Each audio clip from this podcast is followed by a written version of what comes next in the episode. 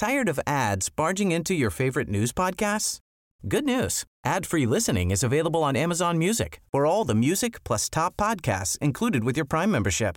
Stay up to date on everything newsworthy by downloading the Amazon Music app for free or go to amazon.com slash news ad free. That's amazon.com slash news ad free to catch up on the latest episodes without the ads.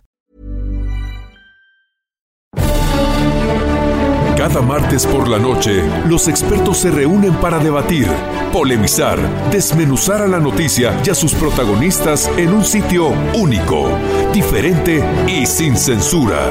Esta es la mesa de análisis, a fuego lento, bajo la conducción de Alfredo González Castro, por El Heraldo Radio. Iniciamos.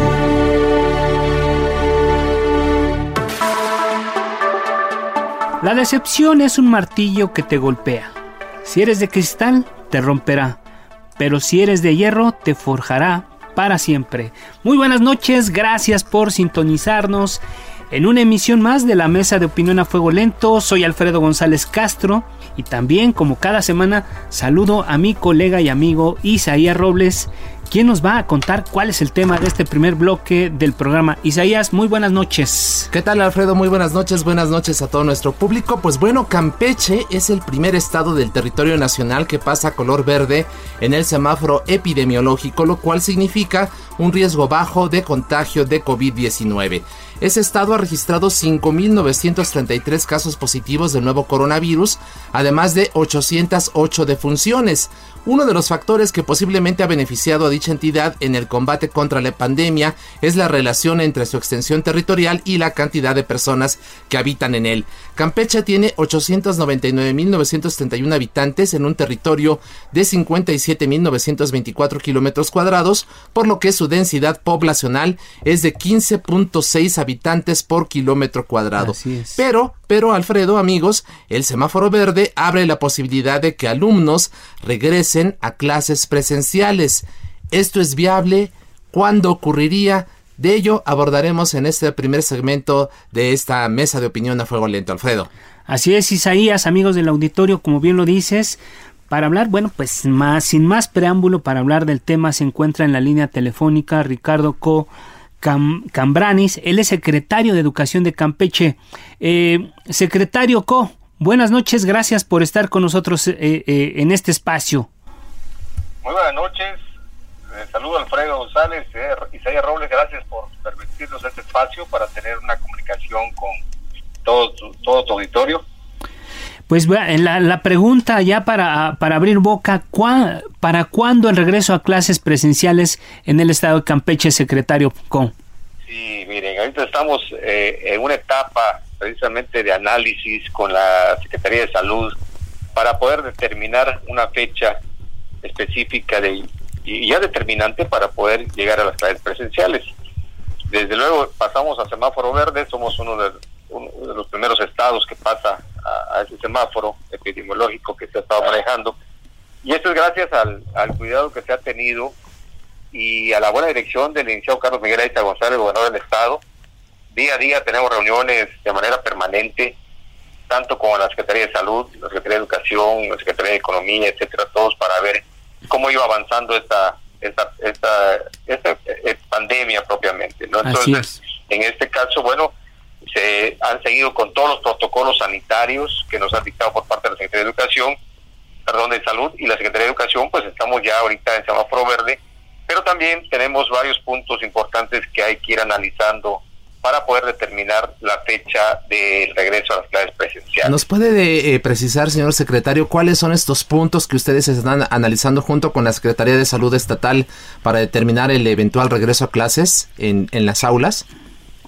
El primer punto que se está analizando es precisamente cómo va evolucionando esta pandemia, ¿no? Hemos pasado al semáforo verde, hemos tenido ahorita contagios en un promedio bajo, pero sí ha ido fluctuando en algunos días sube, otros días baja. Entonces, ese comportamiento se va a tener que ir analizando por parte de la Secretaría de Educación para que la estadística y la parte metodológica que ellos manejen nos puedan dar un indicio de que realmente el pasar semáforo verde es porque, como ellos comentan, ¿no? ya se aplanó la curva, se mantiene en ese, en ese plano, y ese sería uno de los puntos que nos daría la posibilidad del regreso a clases eh, presenciales. El otro, que es muy importante, ¿no? Nuestro personal docente, personal de apoyo, el personal que, que está en el sistema educativo, pues tenemos por ahí a un 17% de nuestros agremiados, nuestros maestros que están ahí directamente con la Secretaría de Educación, que tienen o están dentro de lo que es la parte de, del grupo vulnerable. Estamos hablando de 12.774 docentes y ya en una encuesta que se ha realizado, eh, hablamos de 1.644 que están dentro de ese grupo vulnerable. Entonces ese es también otro punto que nos va a permitir decidir el regreso a las clases presenciales.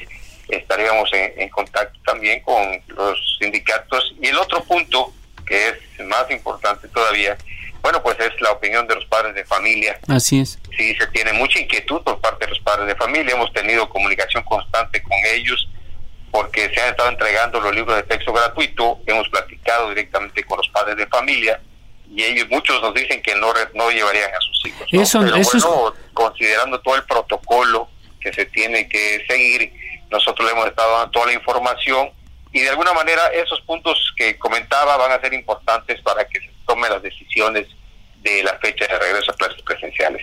Eh, Ricardo Co, secretario de Educación de Campeche, justo en otras mesas, en otros espacios, los padres de familia nos han manifestado su preocupación. Eh, y la pregunta que yo le haría, en caso de que se reanuden ya eh, las clases presenciales en las aulas, ¿se mantiene la idea de que un grupo de alumnos vaya lunes y miércoles, otro martes y jueves y el viernes los que tengan algún problema de aprendizaje? ¿O ustedes que están ahorita en el ojo del huracán modificaría en, en, el ojo, en la mira de todo mundo, porque serían el primer estado en regresar a clases, mejor dicho, eh, ¿ustedes eh, seguirían este esquema o cambiarían por completo?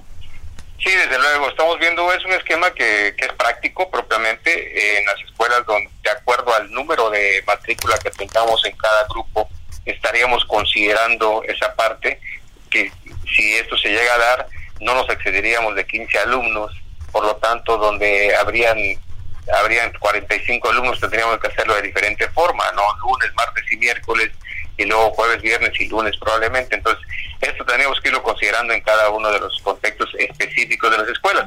Donde tengamos grupos donde son eh, 30 alumnos, bueno, pues lo estaríamos trabajando con ese protocolo que se ha manejado desde lo que es la parte de la Secretaría de Educación Pública.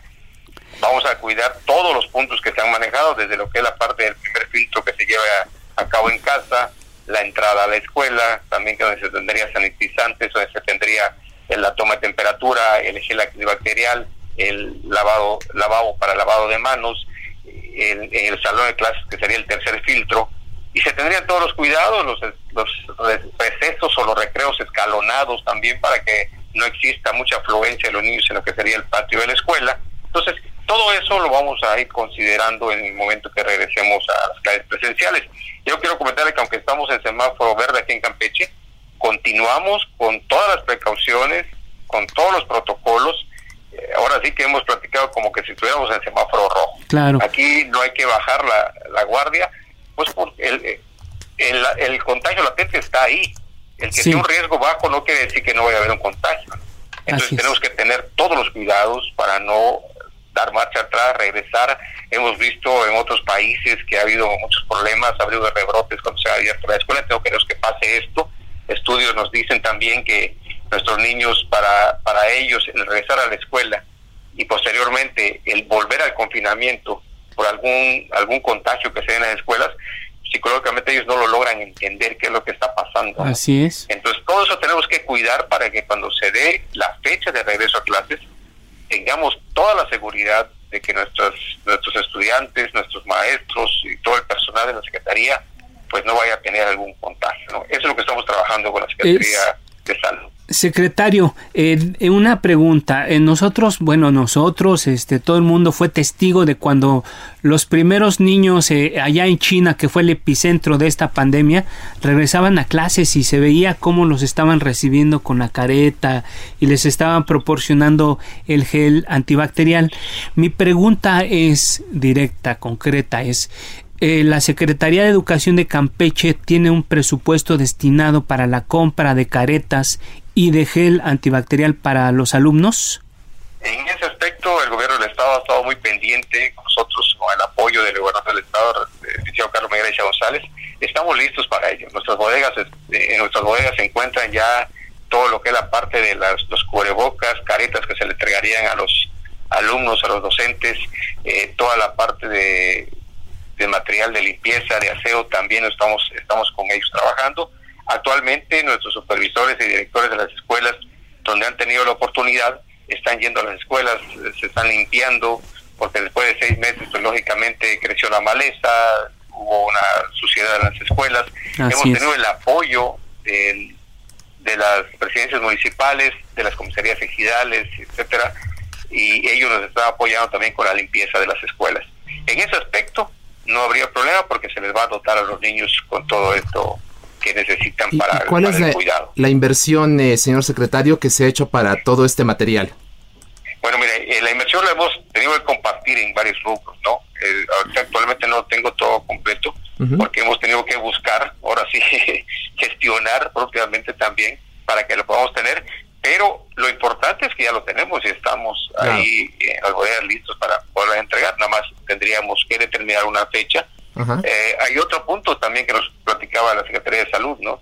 Se acerca la temporada de, de influenza. De las infecciones respiratorias, desde luego. Entonces, la influenza, en el caso de por aquí en Campeche, todavía está lo del dengue, etcétera. Y eso es lo que tenemos que cuidar mucho, ¿no? ¿Por qué? Porque si no es un contagio de una cosa, sería de otro, y entonces ahí podríamos tener también un problema con, nuestros niños y es lo que queremos evitar porque lo primordial es la salud de nuestros estudiantes y de nuestro personal del sistema educativo de Campeche. ¿Hay la posibilidad, señor secretario, de que, tomando en cuenta esto que usted nos dice, ya en octubre, el inicio de la temporada de enfermedades respiratorias, influenza, que de plano ustedes digan, mejor no, no es conveniente que los niños regresen a clases por lo menos de aquí a fin de año y que mejor se evalúe eh, esto hasta 2021? Le, digo, estamos en, constante comunicación con la Secretaría de Salud. Ese va a ser un punto importante de lo que ellos nos puedan recomendar. El hecho de que tengamos la oportunidad de pasar semáforo verde, porque hemos hecho caso de todos los protocolos, de todas las restricciones que se han dado. Eh, esto ha sido un trabajo de la sociedad de manera eh, de, equipo, trabajando con los tres órdenes de gobierno, trabajando con, con todos los padres de familia, los maestros, etcétera y tenemos que seguir cuidando esta, esta parte que está dando en Campeche. Hemos logrado llegar a este, a este riesgo bajo y no queremos perder esa, esa posibilidad de que pudiera haber un rebrote o que pudiera haber una situación en la cual nuevamente sea de emergencia. Nos ha servido mucho el haber vivido esta parte que realmente fue de shock para toda la sociedad, ¿no? porque eh, veíamos conocidos, gentes amigos que realmente se enfermaban que fallecieron. Entonces, esto nos tiene que servir de mucho para que lo que hagamos, lo hagamos con mucha responsabilidad, lo hagamos cuando estemos plenamente seguros y sobre todo, repito, en el caso de la Secretaría de Salud, que nos confirme de que ya estamos eh, en un riesgo donde tengamos la seguridad de poder regresar a clases y no tener este problema de contagios. Gracias, secretario Ricardo Co. Eh, ya para ir eh, finalizando su participación, que agradecemos de antemano, eh, me gustaría que nos hiciera un comentario sobre cómo evalúa usted el programa Aprende en Casa. Tenemos poco tiempo que reanudamos las, las clases virtuales. ¿Los niños están aprendiendo? ¿Ese es el futuro de la educación en, en México, secretario? Sí, yo, desde luego, esto que llegó para quedarse nos va a convertir en una modalidad diferente a la que te llevábamos de que fuese nada presencial. Tendremos que considerar una modalidad mixta para poder trabajar en el aula y también desde a distancia. Quiero decirle que en Campeche hemos tenido y hemos visto el compromiso y la responsabilidad de los docentes campechanos. Se han estado actualizando, hemos hecho nosotros firma de convenios con, con Google para que se puedan tener también las cuentas, ellos puedan acceder a lo que es la parte del Internet, donde no se ha tenido conectividad nuestros docentes han llegado hasta las, eh, la puerta de las casas de los alumnos a entregar los cuadernillos y a recogerlos de una, de una semana anterior. En algún momento le han llamado el buzón escolar, porque en las comisarías municipales o en las comisarías ejidales o en las mismas escuelas se dejan ahí las cajas, los buzones, se dejan los cuadernillos, van los papás, los recogen, entregan los que ya están resueltos y así sucesivamente se va llevando a cabo la tarea del aprendizaje con nuestros alumnos y nuestros docentes. Entonces ha sido muy importante. ¿Qué es lo que ha pasado? Desde luego, nadie va a sustituir al maestro. El maestro es insustituible, la parte presencial, la parte de la socialización, todo lo que conlleva el estar de manera presencial no va a ser lo mismo, pero nos hemos ido adaptando a esta situación que nadie esperaba. Fue una emergencia que se nos vino encima, pero nos hemos adaptado, hemos capacitado a nuestros docentes y se está trabajando. Considero que sí hemos tenido una, una buena respuesta también por los padres de, por los padres de familia, los alumnos y los mismos docentes. Entonces vamos marchando de manera positiva en esta nueva modalidad eh, del, trabajo a distancia. Claro. Secretario Ricardo Cocambranis, eh, titular de la Secretaría de Educación en Campeche, le agradecemos muchísimo que haya conversado con el público del Heraldo Radio y estaremos pendientes, por supuesto, de la decisión que ustedes tomen allá para la posibilidad de que los niños regresen a las aulas eh, en, eh, en un futuro próximo. Muchas gracias por lo pronto. Se lo estaremos dando a conocer. Mucho gusto, Alfredo. Mucho gusto, Isaías. Gracias por permitirme la oportunidad de comunicarlo y comunicarnos más que nada con su auditorio. Le agradecemos mucho. Buenas noches. Muchas gracias. Buenas noches a Ricardo Cos. Continuamos, Alfredo. A fuego lento. Ahora agradecemos a la diputada Adela Piña Bernal. Ella es presidenta de la Comisión de Educación de la Cámara de Diputados allá en San Lázaro y se encuentra también esta noche con nosotros vía telefónica. Diputada Adela, gracias por aceptar la invitación. Buenas noches. Buenas noches, al contrario, muchas gracias a usted, Alfredo, por esta entrevista. Estoy para servirle. Gracias, eh, diputada eh, Adela Piña. Pues de entrada, ¿cómo ven ustedes desde San Lázaro la posibilidad del regreso a, a clases presenciales en el estado de Campeche? Pues mire, primero yo le quiero comentar que desde un inicio que eh, pues nos afectó esta pandemia, se determinó pues, la suspensión de labores en todas las escuelas del país, priorizando ante todo la salud pues de los niños, las niñas, adolescentes y jóvenes. Y pues en este sentido, me parece que en este momento se tiene que valorar todavía aún más, desde mi punto de vista, con muchísimo cuidado, la posibilidad efectivamente del regreso a clase, aún con el semáforo verde, que es algo que el secretario de Educación Pública había determinado desde un inicio, que una vez que estuviera el semáforo verde, pues los niños pudieran regresar a clase. Y creo que, bueno, en este caso que el Estado de Campeche ya pasó a semáforo verde, a mí todavía me parece que sería correcto este valorar, ya dijo que eh, la Secretaría ya mencionó que pues el regreso a clases sería tomando eh, todas las medidas sanitarias necesarias para que no exista ningún tipo de contagio. Creo que ante todo lo que más nos interesa es la salud de los niños. Eh, diputada de la Piña, ¿no hay temor de que los salones de clase se conviertan en centros de contagio ahora ante la llegada de la influenza de esta temporada? Pues mire, yo creo que de acuerdo al protocolo que acaba de señalar también hace un par de días el secretario de Educación, pues se van a tomar todas las medidas. Desde principio, la primera medida, eh, todos sabemos, es la familia. En la familia se tiene que tener pues mucho cuidado, observar el estado de salud de las niñas. Este sería pues el de los niños también el primer filtro posteriormente al ingreso de las escuelas y finalmente al ingreso de los salones. Va a haber tres filtros en concreto y también se establece que los niños no asistirán todos al mismo tiempo, estarán escalonados de lunes, miércoles, martes y jueves y el día viernes los maestros únicamente atenderán a los niños que consideren que tienen pues un atraso fuerte y se dedicarán a, revisar con ellos pues los distintos contenidos educativos. Entonces creo que este protocolo pues va a ayudar muchísimo efectivamente a que los salones no sean centros de contagio. Ahora yo quiero comentar algo que me parece muy relevante. La salud pública es eh, efectivamente responsabilidad del Estado. Pero en este caso tenemos que participar todos. Tanto nosotros debemos de cuidar nuestra propia salud y estar alerta a cualquier síntoma relacionado con esta enfermedad, como pues en las escuelas haciendo también lo propio. Entonces, pues vamos a ver, además se ha comentado incluso que los padres de familia tienen la posibilidad o no que ellos determinen si envían a los chicos a, a los centros educativos. Claro. Eh, diputada, eh, en estos momentos está la discusión del paquete económico para el próximo año. ¿Qué hay del presupuesto para el sector educativo en 2021? Hemos observado que desaparecen 13 programas como el de escuelas de tiempo completo. ¿En esta situación de la pandemia es, eh, viable desaparecer este tipo de programas?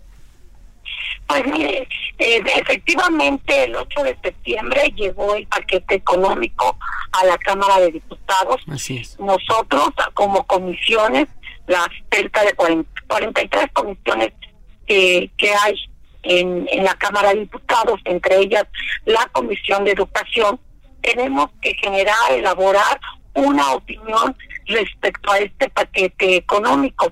Y pues vamos a iniciar con este proceso. Ahorita se envió eh, a los diputados y diputadas de esta comisión el paquete para... Usted en la mesa de análisis, a fuego lento, con Alfredo González Castro, por El Heraldo Radio. Volvemos a la mesa de opinión a fuego lento. Isaías, pues ya estamos de regreso y tú nos tienes otro invitado para esta mesa de análisis. Así es, Alfredo, eh, pues van 120 días de la nueva normalidad en nuestro país, más de 733 mil casos confirmados de COVID-19, unas 77 mil defunciones. La semana pasada, eh, nuestro público recordará, analizamos el impacto de esta nueva normalidad en los sectores turístico y automotriz. Pero, ¿qué ha pasado en la industria aeronáutica? Establecemos contacto con el capitán José Suárez Valdés, él es vocero de la Asociación Sindical de Pilotos Aviadores ASPA. Le agradecemos mucho, capitán, el que esté con nosotros esta noche. Buenas noches, Alfredo Isaías, qué gusto saludarlos y a los radioescuchas también. ¿Cuál es el balance que hace de estos primeros 120 días de la nueva normalidad en el sector aéreo? Bueno, sin lugar a dudas, la nueva normalidad eh, está llegando de una manera vertiginosa al sector aeronáutico. Estamos eh, después de la peor crisis que ha vivido y que yo creo que seguimos viviendo en, la aviación en sus más de 120 años de historia, pues estamos teniendo una recuperación lenta. Hay que decirlo que para el caso de la República Mexicana estaremos alrededor de, de un 45% de, de, las operaciones normales, eh, las líneas aéreas se están ajustando, los itinerarios están disminuidos, eh, los pilotos estamos volando muy poco. Y bueno, pues en cuanto a la nueva normalidad, te diría que todas estas medidas sanitarias que pueden ver ya nuestros pasajeros cuando vuelan con nosotros, pues el uso de cubrebocas, eh, la toma de temperatura, cuestionarios. Entonces, todo, sin lugar a dudas, el 2020 será un parteaguas también para la industria de la aviación en términos sanitarios. Eh, capitán, eh, ¿tiene usted datos de la pérdida económica que significó la pandemia en estos primeros meses de, de confinamiento? ¿Cuántos empleos se perdieron justamente por la pandemia en el sector?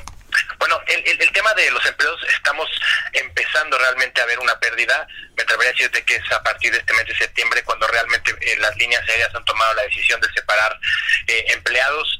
Esto debido a que, bueno, la, aviación genera más o menos un millón de empleos directos e indirectos para el caso de, de México. Estamos estimando que la pérdida de los empleos oscile entre el 30 y 3 y 40% de este millón, lamentablemente, y esto debido a que únicamente las líneas aéreas se van a quedar con las rutas rentables, entonces veremos que van a empezar a cerrar destinos, cerrar estaciones y lo, la consiguiente pérdida de empleos que llevan, no solamente directos, sino todos los indirectos que están en la cadena de suministro de la aviación, lo cual pues obviamente estamos estimando una recuperación de 36 a 48 meses para poder estar en los niveles que teníamos incluso en febrero de este año. Será una recuperación lenta, Isaías Alfredo, hay que decirlo, pero bueno, estamos optimistas y, y viendo que el escenario pues ya empieza una franca recuperación después de unos meses bastante complicados, como junio, que tuvimos una operación del 5% aproximadamente. Y eso fue en México y a nivel mundial, más o menos un 5% de, de las operaciones y de los vuelos son los que teníamos prácticamente por el tema del confinamiento la gente no estaba viajando. Hoy en día todavía tenemos un problema importante de, cierre de fronteras, tenemos un problema de que la gente eh, está viajando muy poco, se ha visto en otros países del mundo y lo mismo que está pasando en México, que la recuperación empieza en mercados domésticos, en mercados regionales, nacionales y podrán observar que ya hay muchos eh, pasajeros viajando a playas, por ejemplo, a, a vacacionar, a descansar un poco, pero la recuperación internacional va a ser mucho más lenta, estamos estimando más o menos cuatro años eh, para que la recuperación en vuelos, por ejemplo, Europa, Asia, sea el grado eh, eh, que teníamos en febrero de este año. Entonces, pues sí, realmente ha estado el panorama muy, muy complicado para la aviación y para todo el sector turístico también. Eh, capitán José Suárez ya hablaba de que va a haber una disminución de entre el 33 y 40% de todo el personal que se, dedica, que se dedica a esta industria. ¿Cuáles van a ser las implicaciones de este recorte? ¿Dónde vamos a dejar de viajar? ¿O dónde, dónde se va a dejar de tener presencia de vuelos? ¿Qué va a pasar? ¿Cuál es el panorama? ¿Cuál es rutas se, ¿Cuáles rutas? ¿no? Sí, eh, eh, el tema no es que se vaya a perder la conectividad entre un par de, ciudades, sino que a lo mejor antes de esta pandemia ya se veía una sobreoferta del mercado doméstico. Por darte un ejemplo, eh, hay una ruta que la operaban cinco líneas aéreas como Monterrey a Tampico y bueno, este reacomodamiento como en rutas tan comerciales como México-Cancún seguirán operando, pero si antes teníamos quizás 100 vuelos diarios, hoy en día estaremos teniendo 50 vuelos aproximadamente, entonces se disminuye la, la oferta, todas que los aviones no se están llenando lamentablemente en este momento, entonces se disminuye la oferta, el número de vuelos y disminuirán también las líneas aéreas que operan un par de ciudades, porque hay líneas aéreas que se enfocan más en el sector de negocios, por ejemplo, es. que se enfocan más en, turismo o en, eh, llevar gente a Estados Unidos a reunir familiares. Entonces, las líneas aéreas atacarán su nicho únicamente por los próximos meses antes de poderse expandir en no, es que se pierda conectividad en ciudades, entonces, sino disminución de oferta. Ah, se disminuyen las operaciones. Y, y lo que a mí me gustaría saber, que creo que es algo que también le interesa mucho a la gente, sobre todo en esta temporada que se avecina, con todo y pandemia, hay gente que incluso está pensando en, en salir eh, del país. ¿Cuál es la situación de la, de la conexión de, de, México con el mundo? Europa, sobre todo, había cancelado vuelos hacia México y viceversa. ¿Cuál es, cuál es en este momento esta situación que prevalece en términos de aeronáutica internacional, eh, este capitán? Bueno, México está conectado, hay que decirlo, sin embargo el tema más bien es, el cierre de fronteras, porque como bien comentas, eh, para el caso entre México y Europa eh, hay vuelos todos los días, tanto por líneas aéreas nacionales como internacionales. El tema más bien es que no están permitiendo a mexicanos que están viajando por cuestiones turísticas en este momento, lo cual está afectando también pues eh, la, demanda de los vuelos. Pero un pasajero que tenga pasaporte europeo o que tenga una necesidad real y demostrable de viajar por ejemplo, Europa, puede hacerlo. La frontera que se encuentra abierta completamente vía aérea, es importante decirlo, es la de Estados Unidos. Un pasajero que desea viajar por cualquier motivo a los Estados Unidos puede hacerlo siempre que sea por avión, toda vez que la frontera eh, terrestre todavía se encuentra cerrada. Pero lo que le sugerimos a nuestros pasajeros es verificar antes de viajar a otro país en, la página web de la aerolínea, sobre todo, eh, cuáles son las restricciones para ese país, porque algunos piden cuarentena u otros definitivamente solo permiten la llegada con nacionales. Eh, varía mucho dependiendo de los casos. Lo que sí podemos esperar para esta temporada alta de diciembre es una eh, mayor oferta de vuelos y de destinos que se ha estado incrementando lentamente. Estimamos estar cerrando este año aproximadamente con un quizá 25% de las operaciones internacionales. Hoy en día estamos lamentablemente en un 15% de operaciones internacionales y en doméstico estamos 50%. Estimamos una recuperación a nivel eh, industria de un 65-70% para fin de año y seguir avanzando, progresando lentamente. Así es. En estos momentos, eh, capitán, los vuelos están solamente al 30%, es decir, solamente 30% de pasajeros en los aviones, o cómo están eh, la, la, cuestión del aforo dentro de los propios aviones? Los aviones están eh, con un buen factor de ocupación. El, el, el 30% al que me refiero es que, por ejemplo, si antes había 10 vuelos de México a Guadalajara, hoy en día podríamos encontrar 3 justamente cuidando que la ruta sea rentable, que el vuelo sea rentable. Un, un avión que lleva de 100 pasajeros, que lleva solamente 30, realmente pues a la línea aérea no le conviene operarlo porque perdería mucho dinero en los suministros y en el combustible. Pero entonces, ¿a, cuántos, eh, cuántos pasajeros, digamos, cuál es el, porcentaje, de pasajeros que sí están en, un vuelo normal, digamos? El factor de ocupación está alrededor de, bueno, depende, para el caso doméstico está alrededor de un 70-75% y para el internacional estará alrededor del 60% el factor de ocupación a bordo de un avión. ¿Pero esto garantiza que si haya sana distancia entre un pasajero y otro? Eh, cuando el vuelo no está completamente lleno, las líneas aéreas están permitiendo y dejando un asiento vacío. El tema de la, de la sana distancia a, bordo es eh, bastante polémico. La, la IATA, la Organización de Aviación eh, Internacional, no lo recomienda toda vez que pues generaría pérdidas a la industria, pero hay que hay que recordar que la forma en que circula el aire en una aeronave que es de arriba hacia abajo y está completamente filtrado y recirculado. El, aire que, que, respiramos es nuevo cada dos o tres minutos. los pasajeros nunca se están viendo entre sí, siempre están viendo, digamos, hacia adelante. Se utiliza cubrebocas durante todo el vuelo, sin importar la duración del mismo.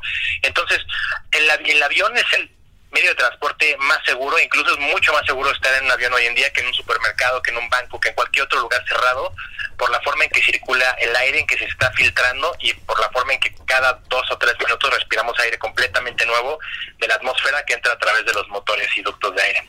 Gracias, capitán José Suárez. Ya para ir cerrando la participación en este espacio, que agradecemos de antemano, es qué va a pasar con esta cantidad de, de personas que van a perder su empleo. Hablamos de un 40% de un millón de, de, personas que están vinculadas con la industria. ¿Han tenido acercamientos con las autoridades, las aerolíneas? ¿Qué les dicen? ¿Qué, programas, qué medidas se van a tomar para mitigar los daños de esto? Bueno, esto, esto es una, realidad muy lamentable y que, y que vemos eh, desde el punto de vista laboral como sindicato de pilotos eh, con mucha tristeza, realmente es la, es la palabra que estamos viendo a compañeros que están dejando de, volar. Eh, nosotros lo que hemos podido lograr es que estos pasajeros, estos pilotos, que hoy en día son 266 pilotos al, al corte de, de, este 29 de septiembre, que no, no están volando, que permanezcan con ayuda eh, de alguna manera. Esto quiere decir que logramos que, que tengan su seguro de gastos médicos mayores, que tengan vales de despensa, que continúen con sus adiestramientos para que no pierdan la capacidad de volar. Entonces estamos buscando nosotros los pilotos mecanismos para que toda esta gente que lamentablemente, eh, hablando de pilotos, se tiene que separar, encuentre, eh, en lo que encuentra trabajo, pues siga al menos con protección social y con, con, protección también en cuanto a previsión de en una época tan complicada como la que vivimos una pandemia que siga con, con seguro gastos médicos mayores etcétera entonces realmente ahorita por ejemplo nosotros los pilotos no, no tenemos mucho campo de acción, mucho margen de maniobra porque es una situación mundial. Ninguna línea aérea realmente está contratando. en el mundo, quizá algunas muy pocas en Asia. Entonces, pues solamente es buscar mecanismos que disminuyan la afectación a, estos compañeros en esta triste situación. Finalmente, solo un dato, eh, este capitán, eh, ¿cuántos eh, cuántos pilotos están afiliados actualmente a ASPA? ASPA tenemos 2.100 pilotos aproximadamente en tres líneas aéreas volando activamente y de estos, bueno, 266 están ahorita en licencia sin goce de sueldo eh, en lo que se recupera la situación. Así es. Pues muy, muy difícil, pues eh, ahí están los datos. Eh, capitán José Suárez Valdés, vocero de la Asociación Sindical de Pilotos Aviadores ASPA. Le agradecemos mucho su confianza con este espacio y estaremos pendientes, por supuesto, mantenemos abierta la comunicación para tener más información de lo que ocurre en el sector aeronáutico, un tema fundamental para nuestro país. Muchas gracias por lo pronto. Muchas gracias, será un gusto, Alfredo Isaías. Buenas noches. A fuego lento. Ahora vamos a hablar de lo que ocurre en otro sector estratégico para la economía nacional que es la industria de los restaurantes. Saludamos a Francisco Fernández Alonso, él es presidente de la Cámara Nacional de la Industria de Restaurantes y Alimentos Condimentados Canirac. Francisco, gracias por estar esta noche con nosotros. Al contrario, muchas gracias de tener la oportunidad de platicar contigo y bueno, con tu auditorio y por supuesto platicar de este tema que tanto que tanto me apasiona y que sigue pasando aún por una situación compleja. Pero estoy a tus órdenes, Alfredo.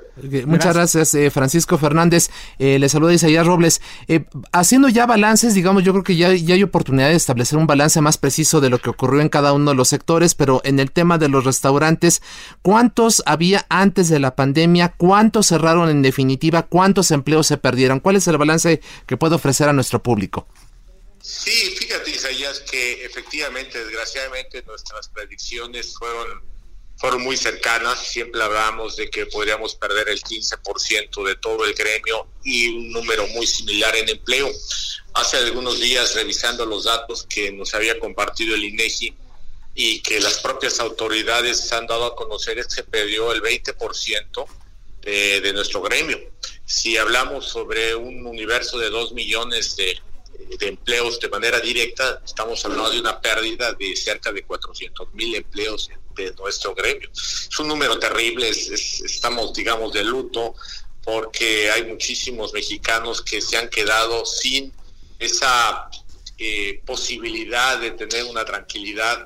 Esta pandemia, desgraciadamente, no, nos no solamente nos ha arrancado la seguridad en, temas de salud, sino la seguridad en temas de empleo.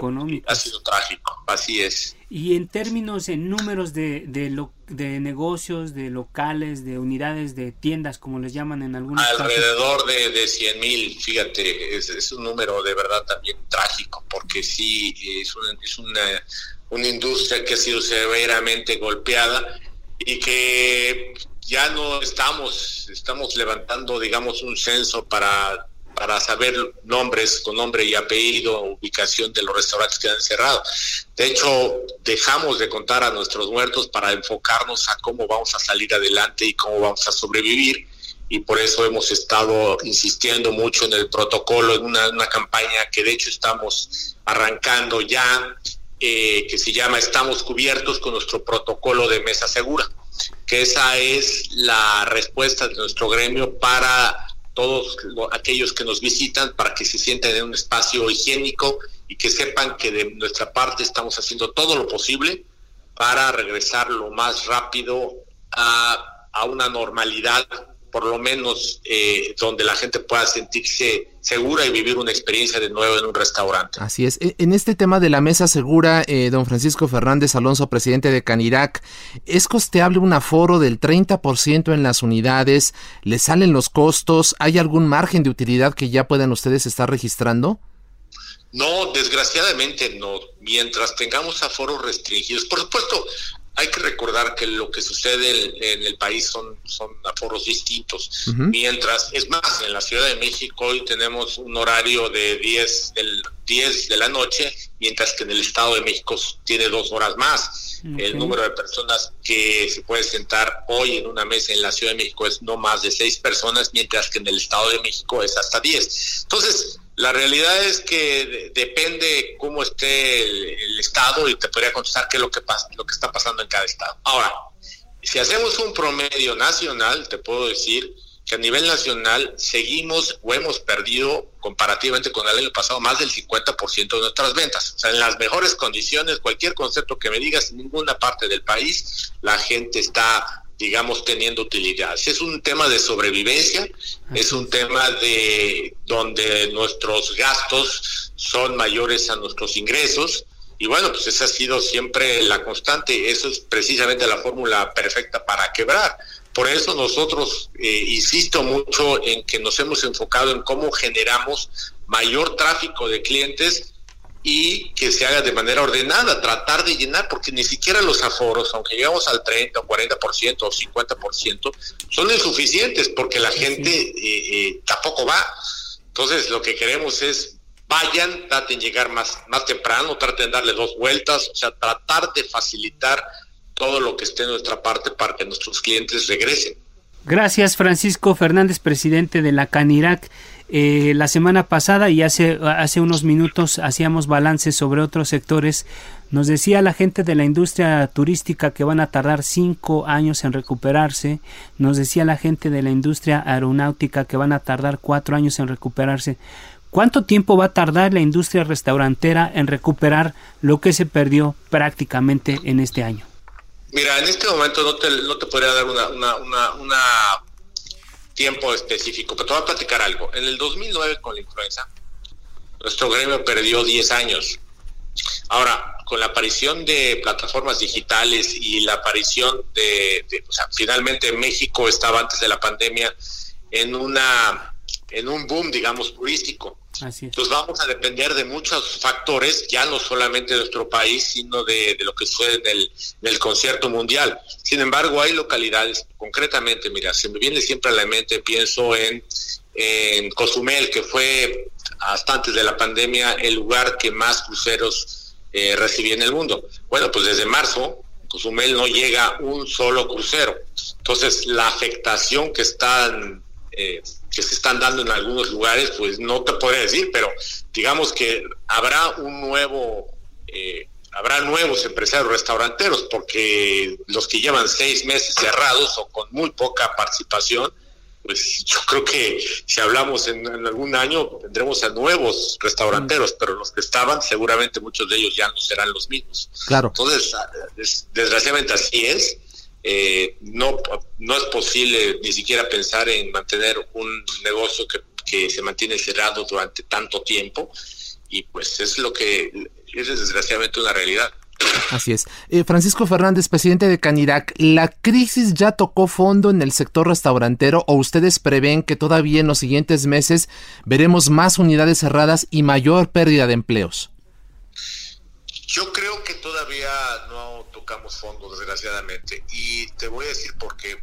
Eh, los restaurantes, si me refiero exclusivamente a nuestro gremio, no, es, no se trata de que un día abramos. O sea, lo que sucedió después de estar cerrado, se llegó al, a la conclusión de que ya podíamos abrir. Bueno, se abrieron, pero en realidad abrimos las puertas y tampoco llegó nadie. Entonces, ha sido un regreso paulatino. Todo dependerá de cómo vayamos regresando, si va a haber una recuperación o hay gente que simplemente no podrá mantenerse en un esquema donde sus gastos sean mayores a sus ingresos.